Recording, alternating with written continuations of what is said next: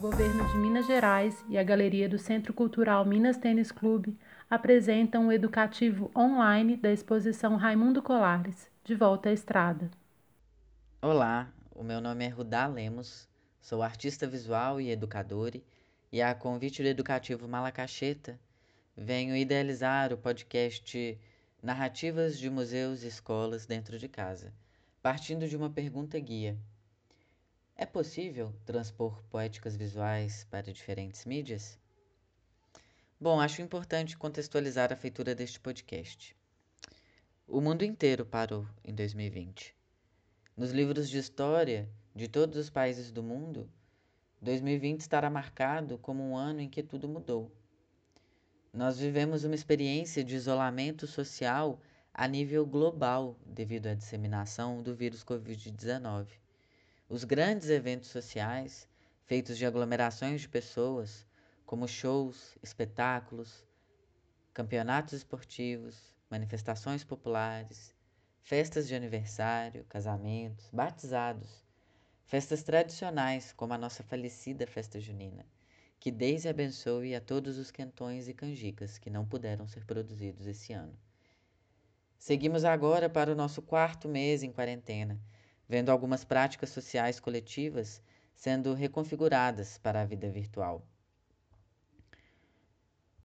Algumas práticas coletivas se adaptaram tão bem ao mundo virtualizado, reconfigurando suas estruturas, que chegaram a atingir inclusive novos públicos.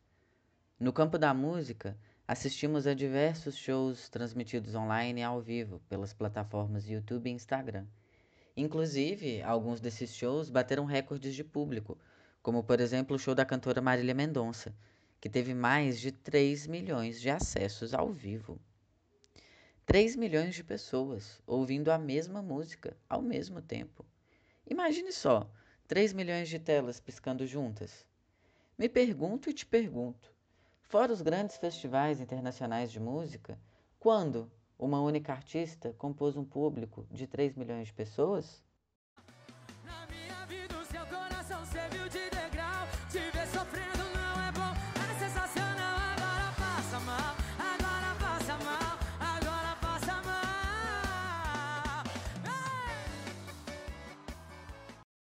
A virtualização do show da cantora possibilitou a continuidade da sua prática enquanto artista em tempos de isolamento social.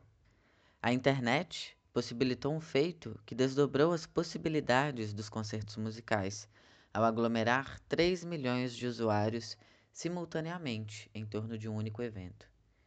As aulas presenciais foram mediadas pela tela do celular ou do computador. Uma turma inteira de alunos se viu representada em uma grade de imagens, sendo só mais um quadrado luminoso de vídeo, dentre vários. As aulas de dança tomaram como cenário a sala da casa de um, o quintal da casa do outro, o quarto de dormir. As aulas de canto atravessaram do microfone de um ao fone do outro. E as de teatro se tornaram quase cinema. Alunos de yoga do Piauí fizeram aula com professores no Rio de Janeiro. No campo das artes visuais, encontramos algumas iniciativas de instituições de arte que disponibilizaram seus acervos pela via virtual e outras instituições, públicas e privadas, que investiram na cena cultural, criando novos editais de fomento à produção cultural e artística, iniciativas emergenciais que selecionaram artistas com obras inéditas, produzidas durante a quarentena, para serem exibidas em exposições virtuais. O Museu do Louvre, em Paris, está com as portas de algumas galerias abertas para o público gratuitamente, portas virtuais, no caso. O Museu de Arte Moderna dos Estados Unidos também. No Brasil, tivemos disponibilizadas online gratuitamente algumas exposições que já existiam antes, como por exemplo a Pinacoteca do Estado de São Paulo, que disponibilizou em seu site o acesso gratuito às suas exposições de longa duração. Inclusive, só em março, no primeiro mês de isolamento social, o número de acessos ao site quintuplicou, indo de mil para cinco mil acessos. Se você ainda não teve a oportunidade de se deslocar até a grande metrópole brasileira e acessar o acervo da Pinacoteca, indico fortemente que busque no Google por essa exposição virtual e se atualize. É possível andar pelos corredores da instituição com as setas do teclado do computador, acessar as fichas técnicas de algumas obras com o nome do artista, a técnica utilizada e o ano. No entanto, não é possível acessar as obras em tela cheia separadamente, um recurso comum em alguns sites e plataformas visuais de arte, que permite que o usuário dê nas obras e visualize os detalhes. Uma plataforma que já existe há alguns anos com essa possibilidade é a Google Arts Culture. Vale a pena conferir.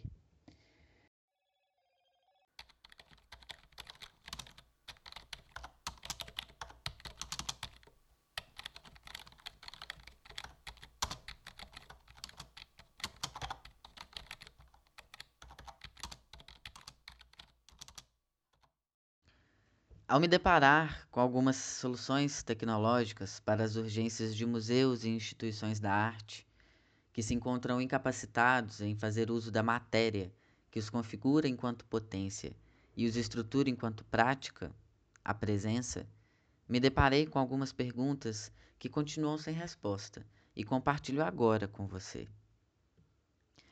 As fotos das obras de arte que não foram feitas para a virtualidade conseguem dizer e contar? Um museu online com seus corredores pixelizados, suas fotos de pinturas e esculturas, consegue de fato deixar fruir a obra que é ali apresentada? Será que estamos vendo ruir um mundo que foi pensado e estruturado em torno da presença? Shows online, peças de teatro online, reunião de trabalho online, casamentos online. Paremos um momento para pensar. Quantos encontros virtuais você teve nessa quarentena? Com quantas pessoas você se conectou pela tela do celular ou do computador? Quantas chamadas de vídeo fizeram possível o seu encontro com o outro? Parece que somos, enfim, todos dados da grande mãe internet. Vislumbramos em meio ao isolamento social um novo mundo surgindo, o mundo estruturado pela telepresença.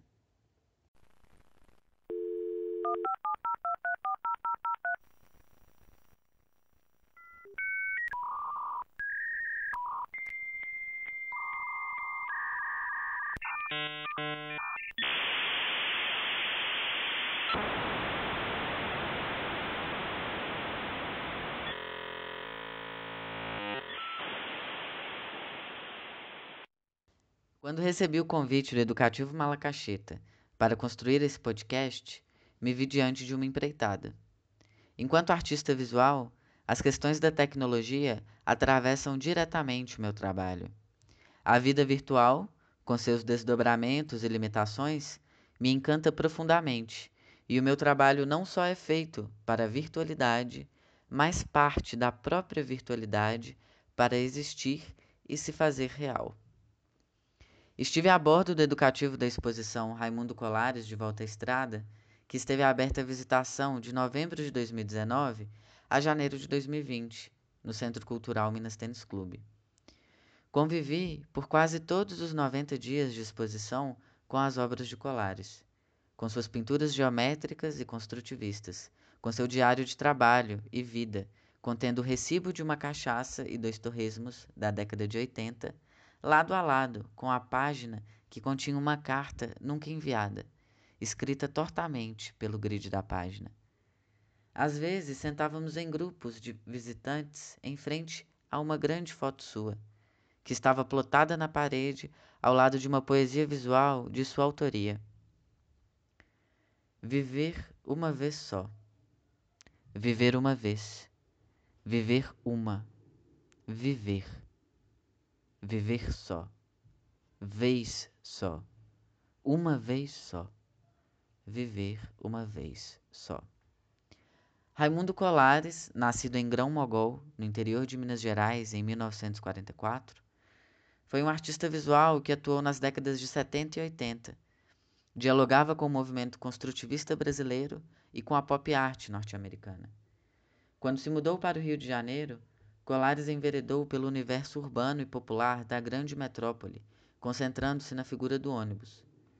Para Colares, o ônibus era um ícone síntese da vida e do dinamismo da cidade grande. Segundo a curadora da última exposição de colares no Minas Tênis Clube, Lígia Canongia, abre aspas, as telas do artista tentam congregar planos disjuntivos, fragmentos de espaço que parecem se colidir, pedaços de imagens captadas ao acaso e em movimento, sem a nostalgia de um centro ou de uma ordem. Ele se interessava em fragmentar e reconstruir os fragmentos do universo urbano e popular de forma pulsante e caótica, quebrando inteiramente a unicidade da imagem, para trazer luz às questões-chave de sua obra, o tempo e a velocidade. Fecha aspas. Essa citação compõe a introdução do catálogo da exposição do artista. Neste catálogo, que foi distribuído gratuitamente na última semana da exposição, em janeiro de 2020, você encontra fotos das obras que estiveram ali. Inclusive algumas das obras de Colares que são textos e poesias visuais, como a que li anteriormente. Para você que não conhece Raimundo Colares e sua obra, imagino que essa definição apurada da curadora seja vaga demais. Caso eu não tivesse convivido com essas obras, talvez ela também o fosse para mim. É curioso como algumas tecnologias, não conseguem substituir a experiência em si. A tecnologia da palavra escrita não é suficiente para traduzir a verdadeira obra de Raimundo Colares. Não há descrição formal ou conceitual que traduz a experiência da fruição que existe entre uma obra de arte e seu espectador. E assim me encontro nesta empreitada de tentar transformar, traduzir, interpretar, expor transpor a obra de Raimundo Colares para você que me escuta aí do outro lado do fone ou da caixa de som. Este podcast não é apenas uma explanação crítica e comentada sobre o que já foi e tem sido feito, mas é uma proposta, uma tentativa de fazer fruir o visual no auditivo. Me proponho a realizar aqui um diálogo direto com a obra do artista que não parta da mímese da obra de arte, e nem se situe no campo da crítica de arte, ao discutir questões formais e estéticas, mas que se construa no campo da experiência, matéria-prima da fruição artístico-estética. As questões que guiam a feitura deste podcast são: é possível, a partir de suas experimentações e proposições formais e estéticas, criar uma sonoridade ou um acúmulo de sonoridades ou uma fragmentação de sonoridades que permita uma aproximação da prática de Raimundo Colares? Acompanhe comigo o caminho que a obra de Colares vai percorrer até chegar aí em você e me responda ao final: é possível transformar um espectador em interlocutor ao proporcionar uma experiência sonora que tenha intenção visual? Um podcast que não diga sobre a obra do artista, mas que parta dela e se expanda em outra plasticidade e retorne a ela. A partir da exposição Raimundo Colares de Volta à Estrada, via recortes, sobreposições e colagens sonoras que habitam o centro de Belo Horizonte, apresento a poética visual do artista, que encontrava no urbano, no movimento caótico dos corpos e máquinas e nas pinturas das latarias dos ônibus, o seu habitat criativo. Ligue o som.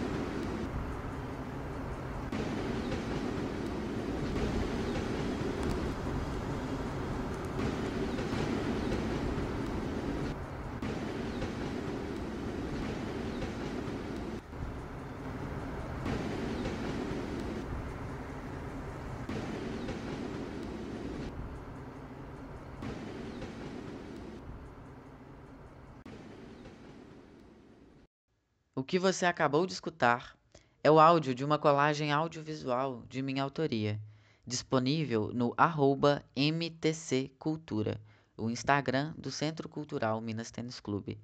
Na postagem que apresenta este podcast em que vos falo, você encontra a colagem audiovisual que deu origem a essa experiência sonora. Não deixe de conferir.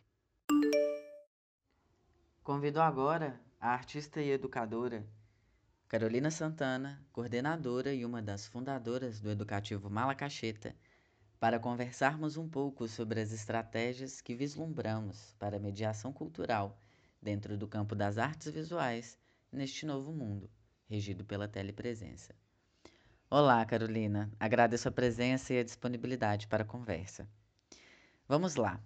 Você, enquanto coordenadora do Educativo Malacacheta, foi quem pensou a estrutura da versão virtual da exposição Raimundo Colares de Volta à Estrada.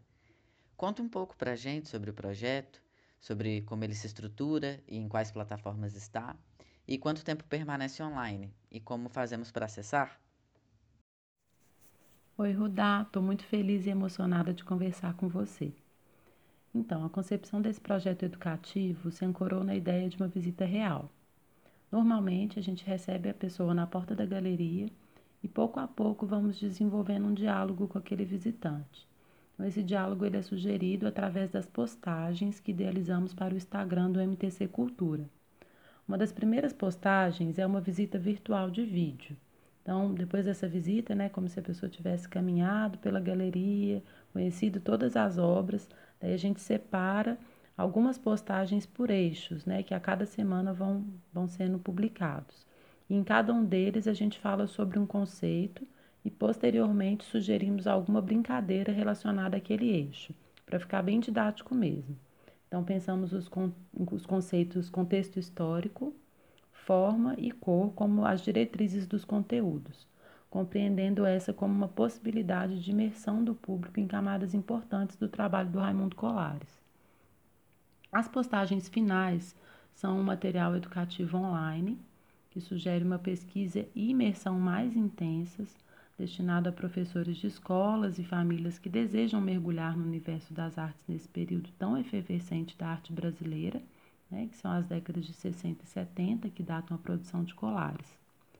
Os podcasts já são mais híbridos e seus distintos conteúdos buscam abarcar públicos diversos, com assuntos igualmente plurais com Poéticas de um Novo Mundo no Processo Artístico, do Ian Gavião, com escrita e colagens sonoras, Mergulhos do Corpo e Novas Percepções para Compreender o que é Deriva, com a Ana Pedrosa, Investigações no Campo Educativo, que é o seu e meu, esse assunto que urge, super importante, né? compreendendo que a educação não está só na escola, e sim em tudo que a gente vive a todo tempo. E, por fim, brincadeiras e muita diversão para as crianças no podcast da Amanda. Pensei em atingir o máximo de pessoas, como normalmente faríamos em nosso cotidiano na galeria, com materiais distintos que podem ser atrativos tanto para artista quanto para professores, estudantes, pessoas de diversificadas profissões e interesses. O projeto fica online durante todo o tempo nas páginas virtuais do Minas Tênis Clube e do Malacacheta. Carolina, eu citei anteriormente algumas perguntas que atravessaram o meu processo de construção desse podcast e gostaria de ouvir um pouco o que você tem a dizer sobre algumas delas. Vou começar falando sobre a fruição. Talvez você ouvinte não esteja familiarizado com o termo. Fruição é como entendemos na arte a percepção do espectador em relação à obra, como se recebe a obra de arte, como se sente ela como a obra atravessa o nosso campo sensível sensório. Cada obra de arte pede uma certa condição de exposição para uma fruição mais exata da sua intenção. Há obras, como algumas pinturas de colares, que pedem uma galeria altamente iluminada, com paredes e pisos brancos, e dispensam a moldura. Algumas outras obras pedem a moldura de uma cor específica e uma parede verde ou vermelha Algumas outras são feitas para serem fruídas em meio ao caos urbano, como, por exemplo, as intervenções urbanas da virada cultural de BH, performances, cortejos cênicos e circenses. Um exemplo bom para se entender o conceito de fruição: o carnaval. Qual o melhor jeito de fruir o carnaval? Você, que é folião de Belo Horizonte e iniciou o Carnaval 2020 com o Então Brilha no sábado, às 6 horas da manhã, na Praça da Estação, e fechou com o Manjericão na quarta-feira de cinzas, às 2 horas da tarde, na Praça do Papa. Você conseguiria fruir o carnaval em uma sala de paredes e pisos brancos, com vários focos de luzes brancas na sua cara? Eu estou escutando aqui um contundente não. O melhor jeito de fruir o carnaval é no meio do bloco, com um chapéu de palha na cabeça e uma água gelada na mão. Bom, acho que eu me exaltei um pouco, Carolina, perdão. É que só de pensar que o próximo carnaval é só em 2022 já me dá até tremedeira. É, voltando à pergunta. É, Carolina, como você entende essa transposição da obra de arte para outras mídias? Por exemplo, para citar a estratégia que está sendo utilizada pela maioria das instituições de arte ao redor do mundo, a tal da galeria virtual. Como você acha que fica a fruição do espectador com a obra? Nossa, Rudá, lembrar do carnaval agora é até dá até tristeza no coração, né? Uma experiência que realmente só vivendo, não tem como viver em outro lugar. então, é, eu acho bem complexo imaginar uma fruição integral virtualmente. Né? Pensando algumas linguagens específicas e materialidades, como a pintura, a instalação ou a performance mesmo, como você citou. É, tem uma perda sinestésica aí do ver de perto, né? de ver o tamanho da obra, né? ver as, as relações da obra com o espaço, a forma com que aquela obra foi pensada naquele espaço né? sentir-se ali naquele dia, naquele momento, com aquela obra, né? cheiro, né? memórias que ela vai te remeter, são muitas sensações e percepções, isso tudo é muito único, né? Então, com algumas obras de fato, a gente não, não consegue ter essa fruição total virtualmente. Mas a gente pode emergir em outros aspectos, né, que também são importantes e transformadores foi muito que a gente pensou nesse projeto, né, educativo online do Raimundo Colares. É, compreender o movimento da dimensão que o Raimundo Colares fez parte na década de 60 e 70 é incrível. Né? As pessoas também passavam por situações políticas complexas, né? era ditadura, a gente não tinha um problema de saúde como o de agora, mas era complexo. E mesmo assim, elas transformaram toda uma maneira de pensar de um tempo com seus trabalhos e pesquisas em arte. Então, isso é muito potente e se torna ainda mais potente quando falamos mais e mais vezes. Assim, o maior número de pessoas pode ter acesso e compreensão desse importante momento da cultura brasileira. Então, acho que parar, observar, valorizar o que a gente tem aqui no Brasil, a nossa cultura, é muito importante, sempre é muito importante. Acho que agora se faz mais importante ainda. É, desse, de outras épocas, né, algumas das quais a gente não se aproxima tanto, mas que são importantíssimas, inclusive, né? Por exemplo, a cultura indígena e africana. Né? E a gente, eu como artista, né, e educadora e pessoa que consome arte, atualmente virtualmente, né, eu vejo um movimento intenso da arte brasileira atual em valorizar produções que se aliam com essas e outras noções, né? Então, por exemplo, eu vi que muitas produtoras de cinema e instituições como o Instituto Moreira Salles têm feito uma programação virtual incrível, muito forte, né, com vídeos e outros ensaios visuais potentes, né, que trazem artistas negros, indígenas, periféricos, é, artistas que tratam de comunidades. É, eu me emocionei bastante vendo alguns vídeos e consegui fruir as obras, né?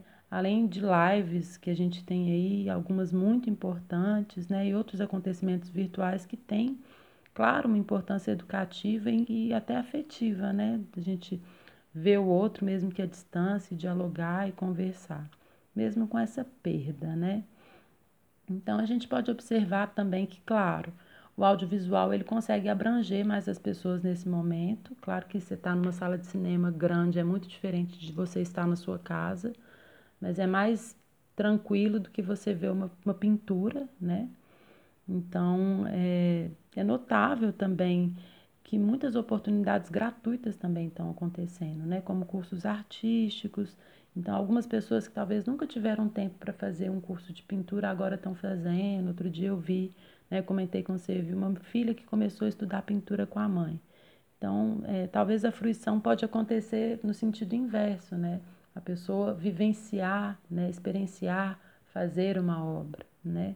E afinal de contas, o que é arte? O que é uma obra de arte? Né? Será que quando você está cozinhando, né, pensando ali aqueles alimentos, organizando ou cuidando do seu jardim, será que isso não tem uma relação com a arte, né? Porque essa relação de sublimação, de sensibilidade, né? Enfim.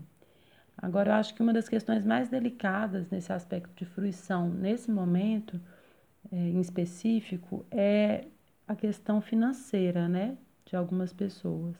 Então, algumas pessoas que não tinham uma renda já né, alta, que já tinham problemas financeiros, agora estão com mais problemas ainda. Então, ou essas pessoas elas estão trabalhando e aí elas não vão ter tempo de curtir esse, esse tanto de conteúdo virtual que tem, ou elas não têm como pagar para ter internet, né? Para ter internet, para ter computador, às vezes família com muitas pessoas né? E às vezes um computador ou um celular que não vai dar conta de viabilizar né, o acesso de todos daquela família. Então, eu acho que é importante a gente pensar na cultura brasileira mesmo, né? Valorizar, né? Esse o que a gente tem aqui, né? não é olhar o que tem de fora, né? O Raimundo Colares e o grupo dele falavam muito disso, assim, valorizar o que tem aqui no Brasil. Então não adianta a gente ir para a Europa, ir para algum outro país, achar legal, achar bonito, mas eu acho que é importante a gente observar esses problemas estruturais aqui do Brasil e nos voltarmos para ele, né? Então, a gente pode observar que lugares como a Europa eles já têm uma ampla valorização da arte e cultura, né? Tanto locais quanto as de fora. Eles já superaram problemas que a gente ainda vive aqui. Então, muitos diálogos ainda devem ser feitos. A gente tem que ampliar a atuação né, compreendendo que a história do Brasil é muito delicada. Né? Eu acho que essa experiência que a gente vive agora sugere uma mudança e abertura total de todos. Mas eu ainda sinto parte da população voltada para divisões políticas, que nos enfraquece um pouco enquanto nação. Mas, voltando ao fruir, eu digo, acho que a gente deve fruir o que a gente consegue agora. E pouco a pouco vamos compreendendo e criando novas estratégias para fomentar essa riqueza tão grande que é a cultura brasileira. Enquanto isso, acho que as pessoas que podem, é, elas podem criar em casa, fruir em casa, né? Imaginar novas possibilidades de fruição, talvez aprendendo novas técnicas, né? ou viabilizando isso para pessoas que não têm possibilidade financeira, por exemplo, também pode ser um gesto muito bonito, né? E você acha que Estamos vislumbrando uma nova fase da história da arte? Ô, Rudá, eu não sei se o que, que vai acontecer, mas eu acho que esse é sem dúvida um momento único da história mundial. E como todos os demais setores da sociedade, inclusive nós mesmos, em nossos interiores, estamos inevitavelmente nos submetendo a um mergulho ou a mudança de muitas situações que nunca vivemos, né? e que faz com que a gente tenha que se reinventar. Então, o campo artístico certamente vai ter mudanças, né, que acho que vão ir além da fruição, que é o que a gente estava falando anteriormente, mas até para aprofundamento de pautas como a valorização da arte, principalmente no Brasil, que é um lugar que a gente sabe que está sofrendo mais com essa pandemia, né? Então, se a gente tivesse, por exemplo, nessa quarentena, sem assistir filmes, sem ouvir música, sem poder dançar, entre, entre tantas outras manifestações artísticas, né? A vida ia estar tá muito mais complexa, muito mais difícil. Então, uma ideia de que todos são artistas e que todos podem ser artistas e que temos de tudo, né, para criar coisas incríveis também pode ser fomentada, como eu disse anteriormente, né? As fruições elas podem vir mais de dentro para fora. E eu acho que esse consumo desenfreado de tudo, de uma sociedade de aparências e quase imortal que a gente tinha antes, nesse passado tão recente, né? Mostra como o planeta já estava doente antes mesmo da doença aparecer. Então, eu acho que valorizar pessoas, valorizar os lugares, valorizar as cidades, se mostrar frágil e humano agora parece um assunto mais tranquilo de se tratar. Mas a gente precisa de um certo distanciamento histórico para de fato compreender se o mundo vai mudar de fato ou se as pessoas acreditam que tudo vai voltar a ser como antes e logo vão se esquecer das lições duras que a gente está aprendendo nesse período. Carolina, quanto à educação, nós temos visto a normalização de aulas online, tanto das aulas particulares e extracurriculares, como as aulas de dança, pintura, música, quanto as aulas tradicionais, ligadas ao currículo do ensino fundamental e médio, e também dos cursos de graduação e pós-graduação.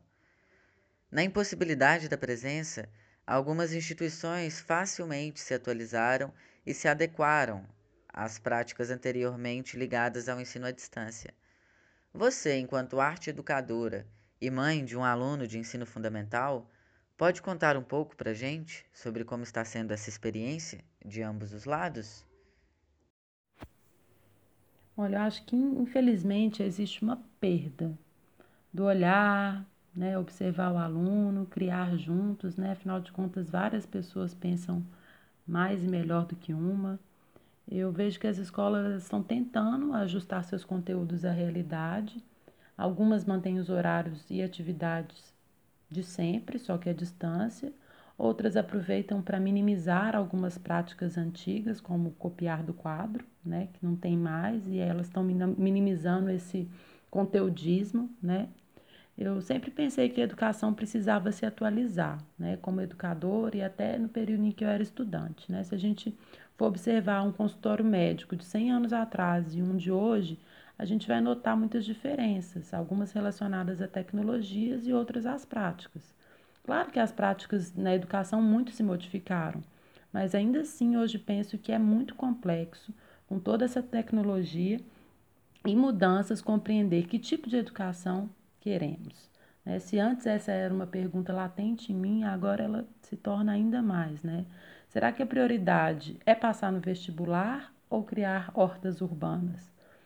Digo, esse mundo capitalista extremamente competitivo, que está nos deixando preparado, será que ele está deixando a gente preparado para cuidar de coisas que visivelmente precisam ser mais cuidadas, como a natureza, como o planeta? né? criar um, um equilíbrio, um diálogo saudável, democrático e participativo de todos, né? até uma vida mais calma, mais tranquila, menos cheia de tantas atividades como era antes, né? Mais humana, com uma respiração. Então eu acho que assim, mais uma vez eu observo assim como um momento para a sociedade rever valores, né? Pensar no futuro, né, no filho dos filhos deles, né, muito posterior, e, e ver que também nem é tão posterior assim, né? A gente sabe, né, várias teorias da ciência dizem que a tendência de pandemias como essa surgirem são grandes novamente, né? Por uma série de fatores e que tem a ver com essa insustentabilidade do planeta Terra, né? Então, acho que as crianças e adolescentes, assim como todos, devem ter calma nesse momento e aproveitar, se puder, é claro, para fazer diferente, né? Então, estudar o que interessa mais, pesquisar outras hipóteses além de hipóteses que a gente sempre teve, né? Para a vida e para o mundo, cultivar afetos e cuidados entre os familiares, aprenderem a cuidar da casa, das plantas, cozinhar valorizar todo e qualquer trabalho.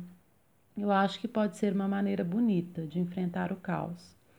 E sabemos que a gente, muitas dessas situações complexas ainda estão em curso, e mais uma vez a falta de possibilidade financeira pode afetar fortemente alguns estudantes. Eu penso que é hora da sociedade se unir para olhar de perto para o problema de todos como se fosse o deles. Mas, como a gente não sabe se a solidariedade vai ser tão profícua aqui no Brasil, eu vou ler um texto que sugere uma pequena utopia na educação, que seria essa educação para um novo planeta. Então, eu vou ler um trecho de um livro que chama-se Utopia, que foi criado pelo inglês Thomas More, para intitular um romance filosófico em 1516. Eu achei incrível, né? Imagina, 1516 foi mais ou menos o período em que os portugueses chegaram no Brasil para começar o processo de colonização. E esse Thomas More já estava pensando no que? Em criar esse lugar que é a utopia, que é um lugar que não existe, né? É, dentro de um contexto que era assim: o autor vivia sob um regime totalitário e escreve uma obra sobre uma sociedade que não existe, representando por meio dela uma forma de governo considerada ideal, né? E é possível ser escrita em uma utopia, mesmo que a obra não esteja diretamente ligada à filosofia. E ela vai pensar então a sociedade é, se organizando politicamente, né, em contraponto com outro tipo de organização política que, é, que era vigente. Daí tem uma parte que eu acho lindíssima e que eu abri quase como um oráculo quando a gente decidiu falar sobre esse tema hoje. Aí é assim: os utopienses entretêm cuidadosamente a beleza, a força e a agilidade presentes felizes da natureza. Procuram também, como condições agradáveis da vida, as alegrias que têm com a vista, o ouvido e o olfato, que a natureza reservou especialmente ao gênero humano, porque nenhuma outra espécie de seres animados tem prazer em admirar o aspecto e a beleza do universo, em sentir os odores, a não ser para distinguir os alimentos nem discernir as assonâncias e dissonâncias musicais. Enfim, o livro é muito bonito, mas eu acho que esse trecho em específico vai falar um pouco dessa fruição, né? Que não só a, a gente não só frui a obra de arte, a gente frui a vida, né? E essa parte intangível, sensível, inexplicável, né, de momentos que são inesquecíveis que a gente vive, é, é isso que fica, né? É isso que realmente importa. Então, acho que falar sobre a utopia agora, é, sobre essa ilha mágica, incrível, é muito recomendável para a gente entender que a sublimação está na gente e que é isso que a gente mais deve ou deveria valorizar na vida. Bom, depois dessas palavras sabiamente ditas por Carolina Santana. É... Carol, muito obrigado, viu, pela presença, por ter topado essa conversa. Eu acho que é muito importante você, enquanto idealizadora de todo esse projeto, contar um pouco pra gente sobre o que passa na sua cabeça e no seu coração em relação a tudo isso, né, que você trouxe. É... Gente, vocês que nos acompanharam até aqui, muito obrigado. É, acesse o Instagram do Centro Cultural Minas Tênis Clube, arroba MTC Cultura, e vai conferir a exposição virtual Raimundo Colares de Volta à Estrada.